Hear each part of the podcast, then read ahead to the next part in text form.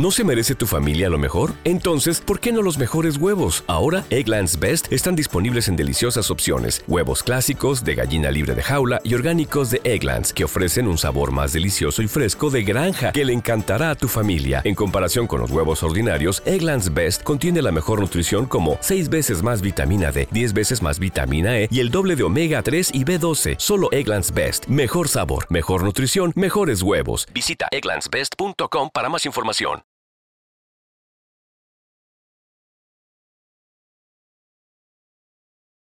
Reflexiones, experiencias. Un viaje sonoro hacia tus pensamientos. Ensayos radiofónicos con Andrés Pola por Radio Real. Every day, we rise, challenging ourselves to work for what we believe in. At U.S. Border Patrol, protecting our borders is more than a job, it's a calling. Agents answer the call working together to keep our country and communities safe. If you're ready for a new mission, join U.S. Border Patrol and go beyond.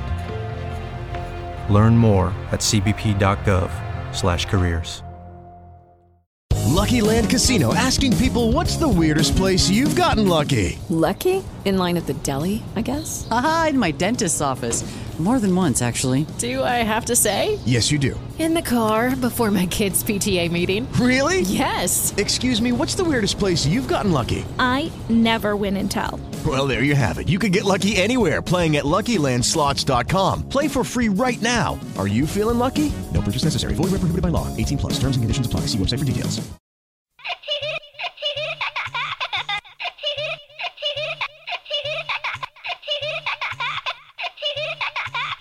Get ready, Steve. One dollar club. Hello, hello, hello. Two dollar club. Hello, hello, hello. Ten dollar club. Hello, hello, hello. Fifty dollar club. Heavy voodoo. Heavy voodoo. Heavy voodoo. International voodoo. Heavy voodoo. Heavy voodoo. Heavy voodoo I come. Heavy voodoo. Muy buenas noches, querida gente que escucha radio fuera de la radio. Mi nombre es Andrés Pola. Lo que escuchan es esta cosa que es un experimento de ideas y palabras y música y un poco de atmósferas que se llama ensayos radiofónicos. Esta noche jupiteriana que nos volvemos a encontrar aquí por esta gran frecuencia llamada real, les traigo un temita que es eh, un poco diferente. Quisiera yo que habláramos del humor, de la corrección política y de los memes. Esas cosas que nos llegan a los celulares de manera cotidiana. Y que estoy seguro que a más de uno le ha llamado la atención. De manera que les traigo una programación de jazzcito un poco rico, aunque hemos comenzado con Lee Scratch Perry, pero traemos un poco de jazz eh, un poco más mezclado.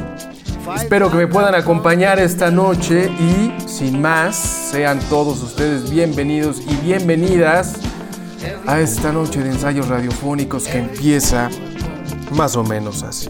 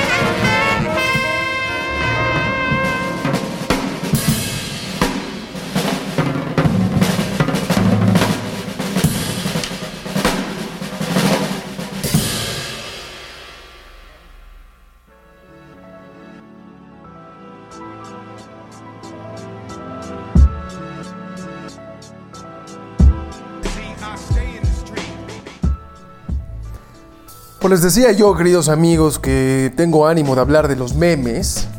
Y déjenme comenzar contándoles, meme como palabra viene del griego mimema, que significa cosa que es imitada.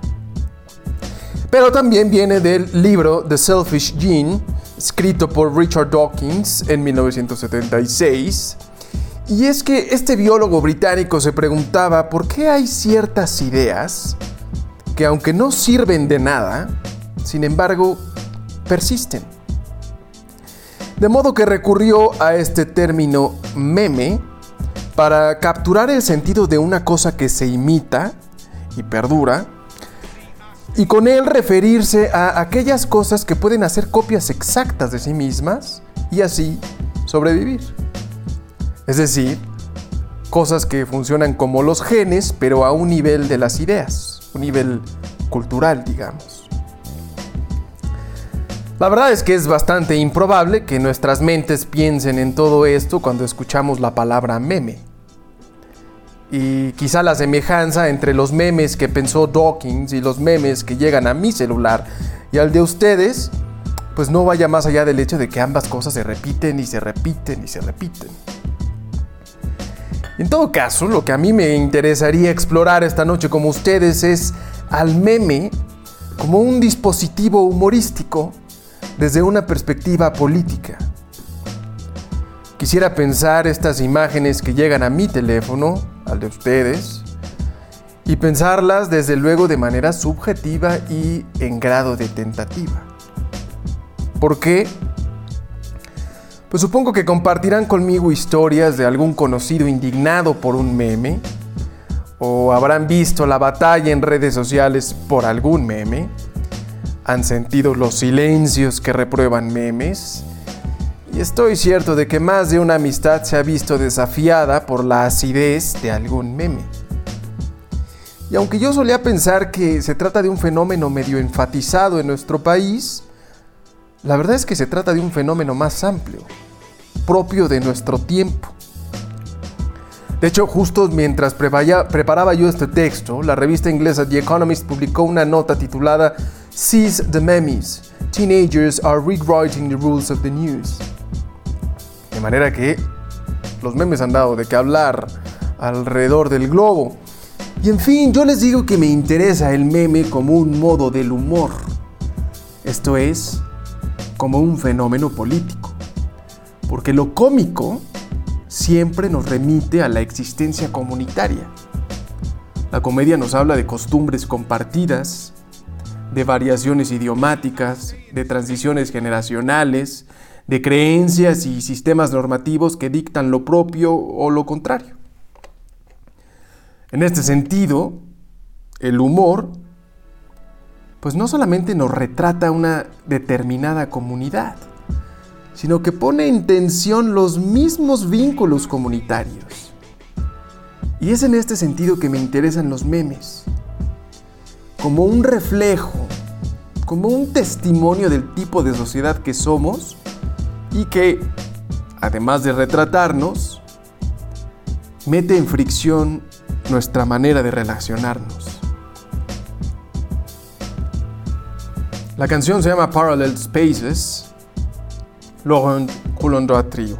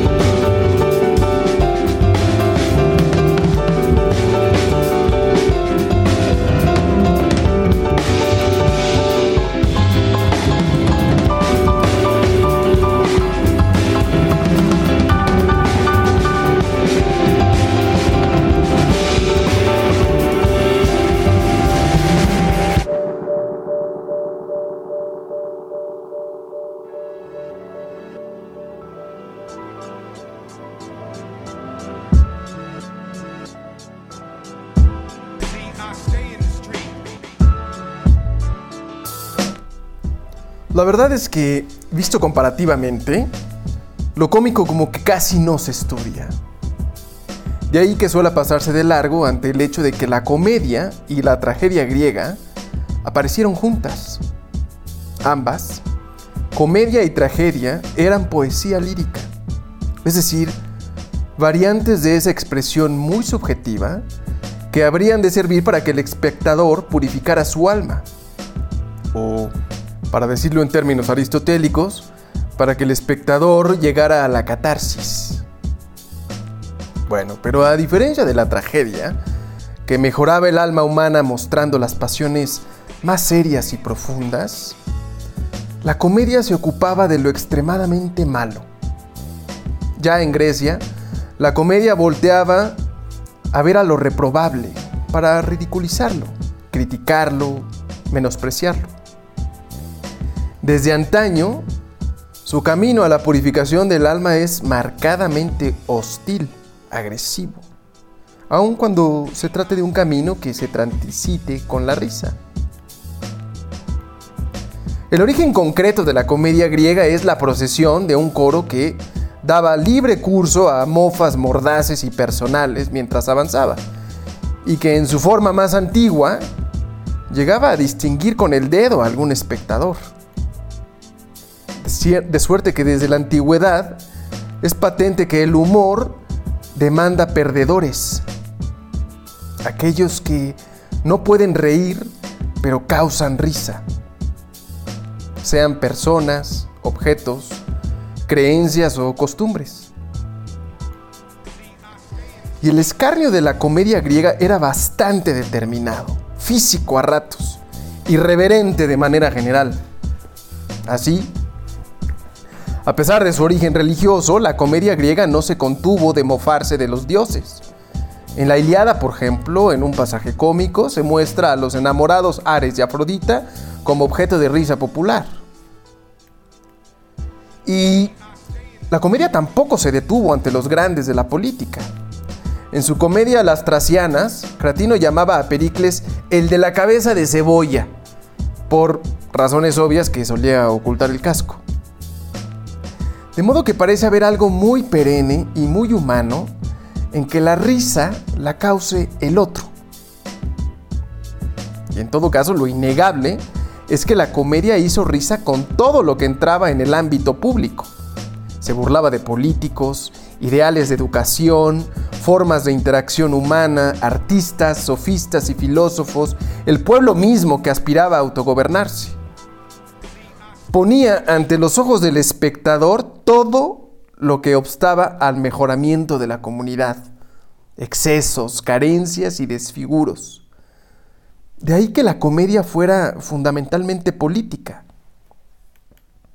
Sin embargo, lo fundamental es que esta condena, este señalamiento de lo reprobable para la sociedad, no era un asunto de instituciones de gobierno o religiosas.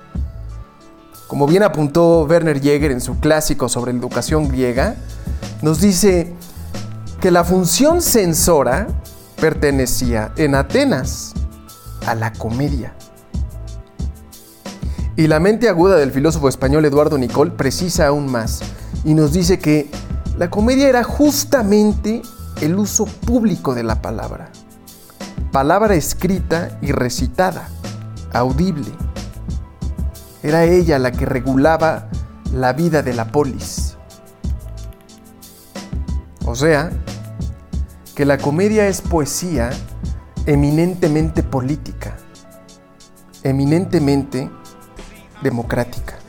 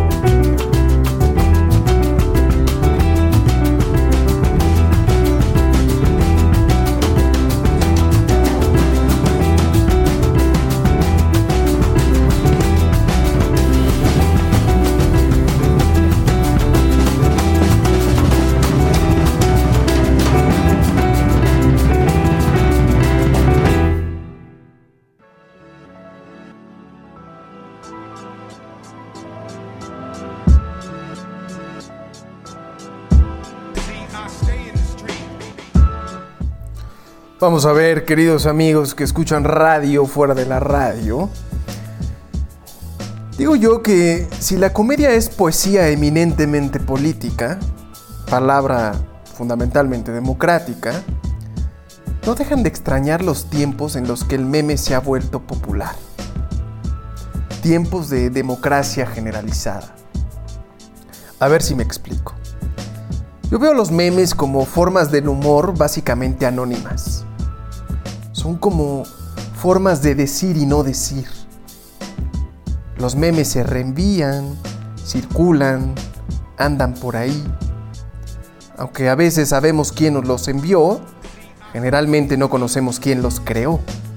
Lo que es más, un meme que se reenvía no necesariamente permite que se le atribuya el mensaje a quien lo envió.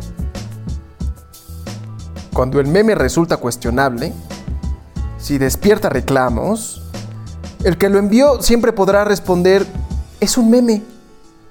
Lo hemos presenciado todos. Y con esta respuesta lo que se implica es que el meme no refleja la manera de pensar de quien lo envió. De suerte que el remitente queda a salvo.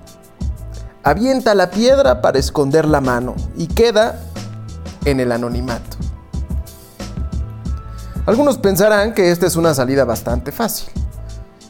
Pero la realidad es que ni reír ante un meme ni compartirlo implica necesariamente la aprobación de lo que este meme contiene. Implica, eso sí, que su mensaje, de cierto modo, nos hace sentido.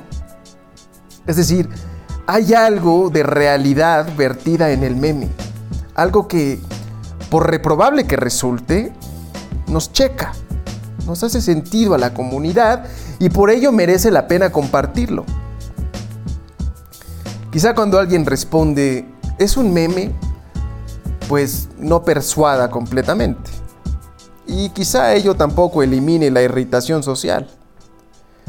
Pero la responsabilidad de quien lo envía sí que se diluye más o menos. O al menos se vuelve menos clara.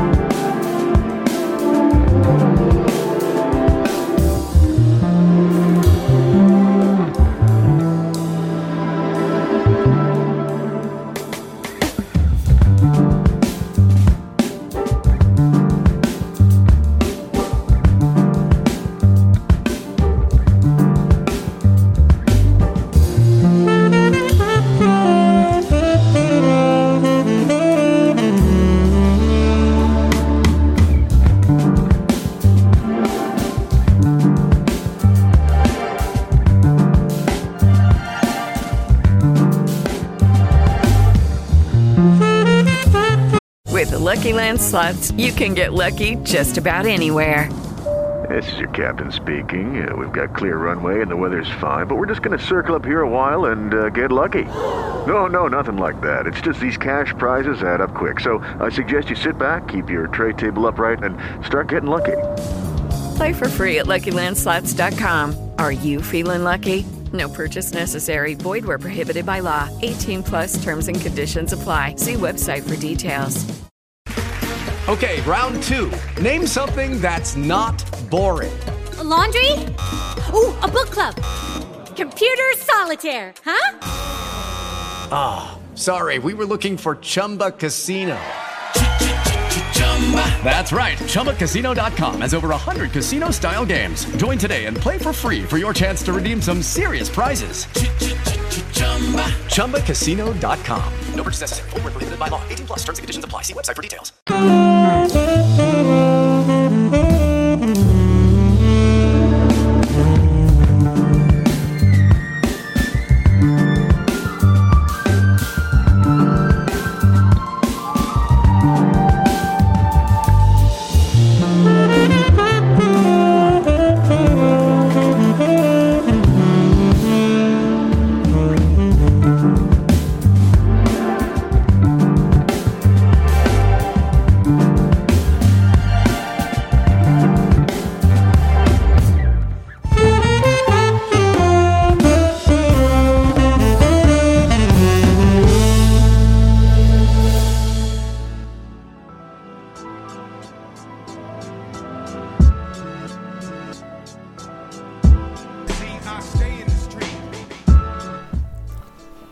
Vamos a ver, si pensáramos en otras formas del humor, para ver si acaso nos sucede lo mismo, podríamos caer en los cartones políticos que aparecen en los periódicos, como ejemplo.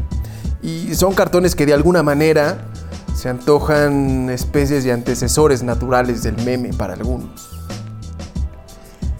Y aquí tenemos, en ocasiones, un lenguaje visual semejante al del meme pero se trata de piezas con humor de un autor muy claro.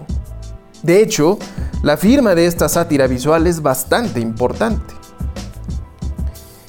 Y es así que este elemento del anonimato del meme pues como que no se ve. O pienso en el albur, que también es una forma de decir y no decir, de afirmar sin comprometerse. Solo que a mí me parece que el albur es siempre significado del hablante, generalmente sexual, y que solamente es posible por la ambigüedad de las palabras. Y además depende hasta cierto grado de la complicidad del oyente para que surte efecto. Digamos que no albureamos ni a quien no entiende, ni a un sacerdote o a nuestras madres. Por contraste, el meme es bastante más directo y no depende de la ambigüedad o la polisemia de las palabras. Y como circulan por ahí, pues son incluso indiferentes a la pericia callejera de su audiencia. Además, claro está, el meme no siempre tiene un contenido sexual. Desde luego que un meme está constreñido por regionalismos y algo de malicia se requiere para entenderlos. Pero es una malicia que incluso puede ser algo ingenua, siempre y cuando se conozcan las referencias. En fin, que a mi modo de ver, el meme es una forma de humor que tiene su particular modo de decir y no decir, de burlarse sin comprometer a quien lo envía. ¿Y qué si esta forma del humor aparece en tiempos democráticos? Pues resulta paradójico que, si bien las formas de autogobierno y de uso público de la voz actualmente gozan de una extensión y aceptación inédita, vivimos en tiempos en los que casi nada se puede decir sin ofender a alguien. La corrección política hoy ha venido a vetar una buena parte de lo risible, de lo que se puede decir. De ahí que gane popularidad una forma anónima del humor, una forma que se esconde. Los profesionales del humor, de hecho, los comediantes o estandoperos, dan amarga cuenta de ello. Pero ojo, únicamente estoy describiendo, sin juicio. Es un rasgo de nuestro tiempo que, en aras de tolerar, impera la intolerancia.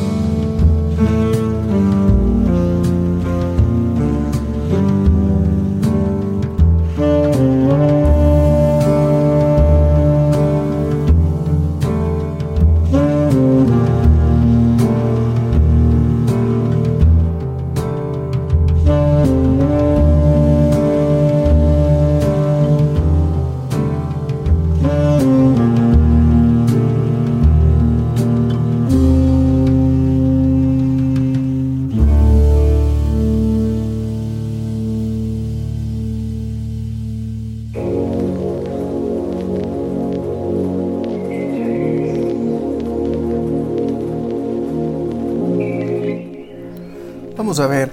Estábamos entonces, queridos amigos, en que la comedia es una palabra esencialmente democrática, política, y que el meme ha ganado popularidad en estos tiempos de democracia generalizada. Decía yo que son estos tiempos en los que, en aras de la tolerancia, lo que domina es la intolerancia. Y es esta paradoja la que explica, según yo, la popularidad del meme como forma del humor. Más adelante regresaré a este punto, pero ahora solo quería yo subrayar esta sospecha mía de que esta paradoja subyace a la popularidad del meme porque el meme nos permite burlarnos anónimamente, dando la vuelta impunemente a la corrección política. El remitente es un mero mensajero. Y así este modo del humor resulta, pues, digamos que ideal para tiempos de censura, aunque según sean tiempos de democracia. Y también decíamos al inicio que el humor siempre reclama a sus perdedores, aquellos que son objeto de burla. Y suelen ser ellos, los perdedores, quienes reclaman, ahora sí, se rebasaron los límites. Es un reclamo entendible si consideramos que el humor atenta contra el umbral de lo aceptable, desafía los vínculos políticos de la comunidad. Por ello el humor es ineludiblemente fuente de tensión social. Burlarse, ya en Grecia y también después, es una agresión. Recuerdo, por ejemplo, la virtual obsesión con la risa y el humor que existía durante el Renacimiento. Vale detenerse en ella porque también suele soslayarse que el humanismo de Petrarca apareció junto al humorismo de Boccaccio, o que el refinamiento de Venecia pues fue el de los carnavales y sus enanos, que la gloria de las cortes como la de Medici fue también la de bufones como Scocola. En este sentido, nos reporta Vicente Ordóñez que las carcajadas, las burlas, pullas y chanzas del Renacimiento iban dirigidas contra el poder medieval. Eran, nos dice él, fuerzas de choque contra una cultura oficial circunspecta, de modos y maneras feudales. Y no eran, por cierto, fuerzas sutiles ni refinadas, al considerar lo que él llamó el sistema de la comicidad, en el caso del Renacimiento, Peter Burke se concentró en la befa, que es un tipo de broma pesada que, además de buscar placer estético, era, y cito, un medio para humillar, para avergonzar e incluso destruir socialmente en una cultura en la que el honor y la vergüenza eran los principales valores. Y añade, lo que quiero subrayar es la participación generalizada, al menos de 1350 a 1550, tanto como bromistas como víctimas, de príncipes y campesinos, hombres y mujeres, clero y legos, jóvenes y ancianos. O sea que hay algo como muy humano, muy perenne en que el humor sea tenso, político y a costa del otro. Thank you.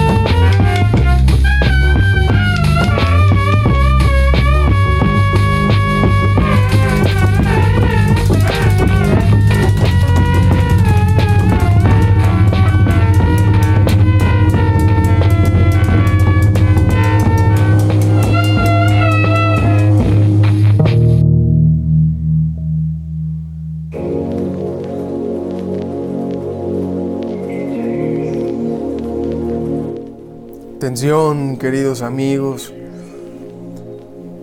Y resulta que Grecia clásica y el Renacimiento, la verdad es que siempre son momentos a los que es grato regresar. Pero no vuelvo a ellos solamente porque me guste. En ambas instancias de esplendor cultural occidental, sucede que el humor, bruto y sin ambajes, ocupó un lugar central. En ambos casos, además, se advierte el carácter político del humor. Y también en ambos casos el humor sucumbió a la presión del entorno. El fin de la democracia en Atenas y la llegada de la contrarreforma en Italia. O sea que semejanzas hay muchas, pero la que más me interesa consiste en que en estos dos periodos y lugares, en la Grecia clásica y la Italia renacentista, la vida humana se volvió un proyecto. Casi el hombre de Vitruvio un dibujo del oráculo de Delfos, conócete a ti mismo.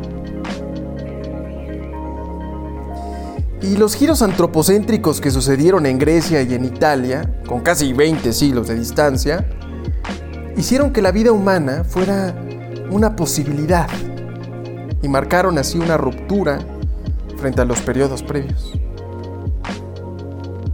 Si pensamos en Grecia, la pregunta socrática por el modo correcto de vivir, por ejemplo, pues no podía plantearse si no están a la mano varios tipos posibles de vida humana. El filósofo McIntyre ha ofrecido una excelente relación de cómo el adjetivo bueno dejó de calificar el cumplimiento de una función social, como por ejemplo ser buen guerrero, para convertirse en un concepto bien abstracto y útil para la reflexión sobre el modo de vida conveniente a la humanidad en general. O sea, ser buen humano. Y en Italia, siglos después, entre 1486 y 87, Pico de la, Morán, de la Mirándola, en su discurso sobre la dignidad del hombre que ya hemos citado aquí, nos habló de un humano que habría de ser soberano artífice de sí mismo de donde vivir humanamente sería pues algo a realizar, no el efecto de pertenecer a una especie. Y no es que me distraiga, amigos, porque el humor importa justo cuando la vida humana es una posibilidad, cuando es variada y sobre todo variable. Aunque el humor pueda no tener un fin propiamente moralizante, su retrato de lo humano, en toda su extensión, es una forma de autoconocimiento y de censura que resulta necesaria para mejorar la comunidad política, para mejorar la vida humana. Y hay que poder ver todo de la vida para poder cambiarla, para proyectarla hacia el futuro.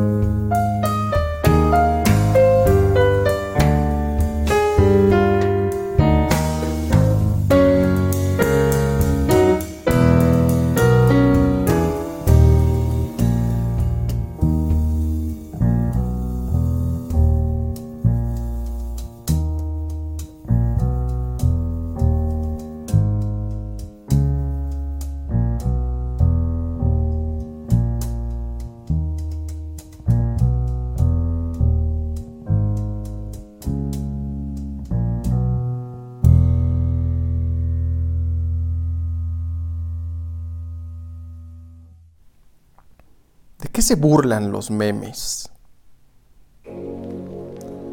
De la necedad o la ignorancia de un presidente, del pelo bicolor del hijo de un gobernante, de la mujer que mintió para irse de fiesta, del hombre claramente ineficaz en cortejar a una mujer, del equipo que no consigue campeonatos, de la falta de agua, de la gordura, de ideologías políticas, de clases sociales, la desigualdad, una fe, aspiraciones, falsas ideas de sí, en fin. En los memes está todo aquello de lo que acaso convendría purificarnos. Estéticas imperfectas, deslices morales, vanidad, falacias, injusticias. Porque la catarsis aristotélica la purificación del alma, en realidad no es sino evitar la gordura por ver un gordo. Y así opera con la insensatez de nuestros credos políticos, la fragilidad de nuestras sexualidades, la precariedad de nuestras razones. Ver a Donald Trump, si me lo permiten, es el mejor modo de precaver a nuestra alma de convertirse en él. Desde luego, no solo el humor ofrece esta mirada, sirve también la crítica, el tratado, el arte serio. Pero el humor se distingue como un acto de humildad ante nuestra existencia imperfecta. Sucede que la realidad humana jamás será lo que deseamos. Permanecerán la desigualdad, el abuso, el dogmatismo, la estupidez. Aceptar esta imperfección no supone ni remotamente celebrarla. Repito, la risa no es necesariamente un acto de aprobación. En ocasiones, de hecho, suele ser un acto de resignación ante una realidad humana demasiado imperfecta como para tomarse muy en serio a sí misma. Sí, el humano miente, agrede y menosprecia. También ama y hace música conviene verlo todo. No es gratuito que los griegos denominaran a la comedia, y no a la tragedia, el espejo del alma.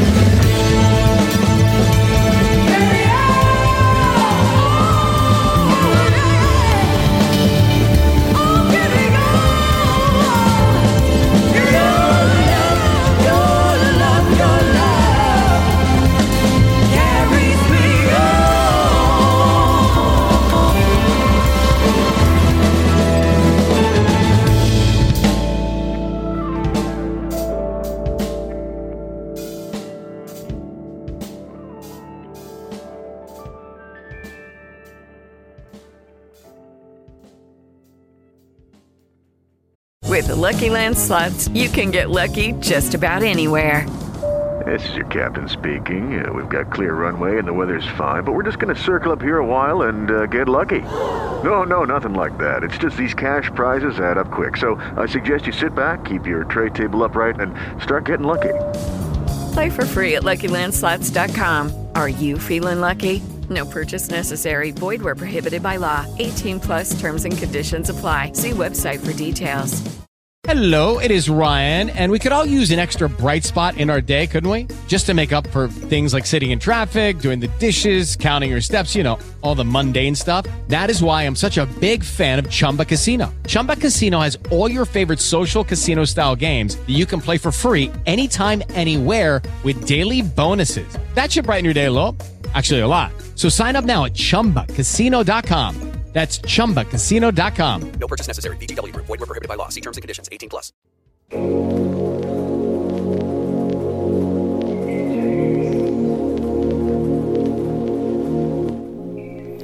Ver entonces todo en el espejo de la vida. Pero yo sospecho, queridos amigos de Real, que nuestro tiempo se esfuerza en no querer ver. Y lo entiendo. Un gran logro de la propagación democrática de los últimos siglos ha sido vencer el silencio. De pronto se puede decir, a toda voz y con audiencia, que no hay un solo ideal estético, que lo mismo vale el negro que el blanco, que la mujer no tiene por qué aceptar que se le toque sin su consentimiento, que la fe es multiforme y opcional, que hay modos no europeos de leer el mundo. Ha sido una apertura literalmente sangrienta en algunos casos, paulatina en todos, difícil. De manera que mi conjetura, la que les decía yo que es subjetiva y de exploración, es que nuevamente la vida humana se nos presenta como un proyecto. Lo que por siglos parecía inalterable, hoy claramente está sujeto a cambio. Estamos reconfigurándonos. Podrá parecer una hipótesis exagerada, pero recuérdese la brutalidad del siglo XX. Hasta hace poco era intocable la distinción entre tipos de humanos, ya sea bajo criterios raciales, de género o aristocráticos. Las creencias morales parecían inmóviles e ineludiblemente cristianas hasta que llegara Nietzsche. La noción de interpretación y su coqueteo con la pluralidad habría resultado inadmisible para historiadores como Otto von Ranke. Y filósofos como José Ortega y Gasset advertían, advertían alarmados el relativismo como tema de nuestro tiempo. Apenas hace casi un siglo, el arte de Picasso, de Schoenberg o de Duchamp comenzó su divorcio de viejísimos conceptos como el de mímesis o belleza. Y en aquel entonces, por cierto, la desigualdad social no ocupaba a casi nadie. De modo que el conjunto como que se nos dibuja claramente. Andamos en tiempos de ruptura con vetustas herencias. Y estos cambios conllevan, por fuerza, una reprogramación de nuestro sistema de la comicidad. Los perdedores que por siglos habrían estado más o menos claros, digamos indígenas, negros, mujeres, gays, etc., pues ya no se resignan a ser objeto de risa. Lo desafortunado es que la reprogramación de nuestro sistema de la comicidad pues nunca es súbita ni sutil. Su denuncia hace repugnantes todas esas realidades. Por ello entiendo que en aras de tolerar, hoy impere la intolerancia. O que en tiempos de alzar la voz, florezca un modo del humor que dice sin decir, anónimamente. De modo que voy cerrando, queridos amigos, sugiriéndoles que el meme es un dispositivo humorístico muy propio de nuestro tiempo. Es un símbolo tanto de nuestra intolerancia como de nuestra resistencia a la intolerancia. Porque desde antaño el humor se nos ha mostrado y nos ha mostrado lo peor de nosotros y ha causado tensión social. pero es solo ahora que se les censura. Quizá aún estemos demasiado sensibles a ciertas realidades como para reír de ellas. Pero quizás suceda que no queremos ver los perfiles feos de nuestro ser. Y aparece el meme, diciendo sin decir, pensando anónimamente, revelando que, aún ante la censura, conviene reconciliarnos con toda nuestra imperfección.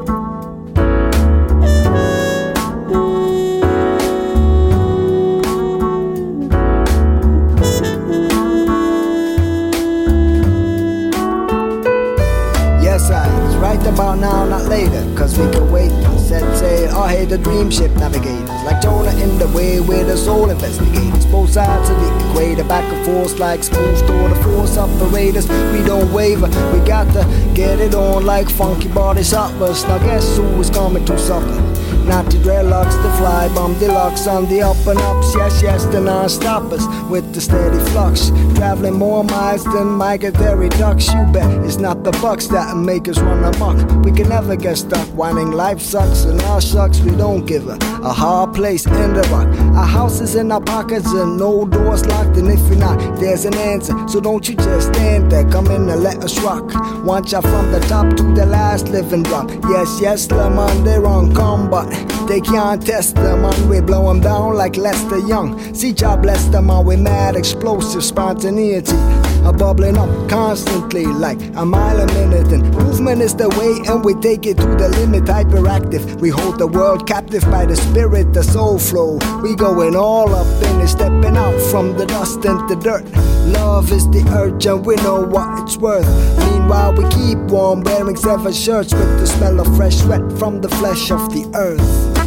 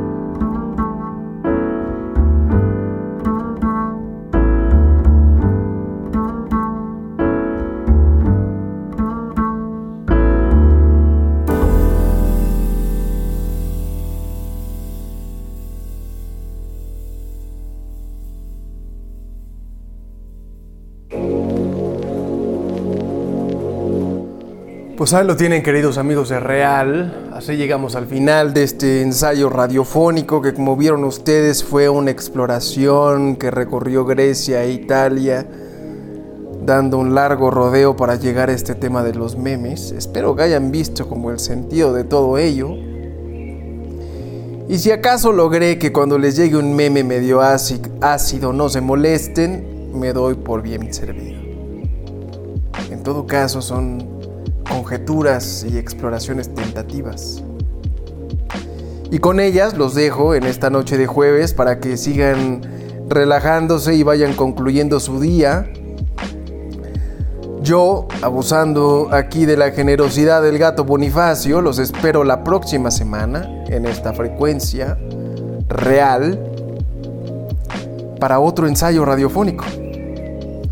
Y entre tanto, les deseo una muy, muy buena noche. Muchas gracias.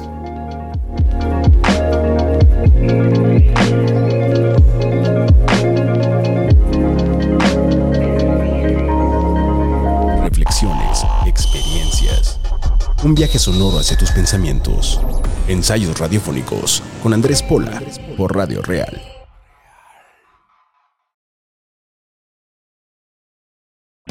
O'Reilly Auto Parts puede ayudarte a encontrar un taller mecánico cerca de ti. Para más información, llama a tu tienda O'Reilly Auto Parts o visita oreillyauto.com.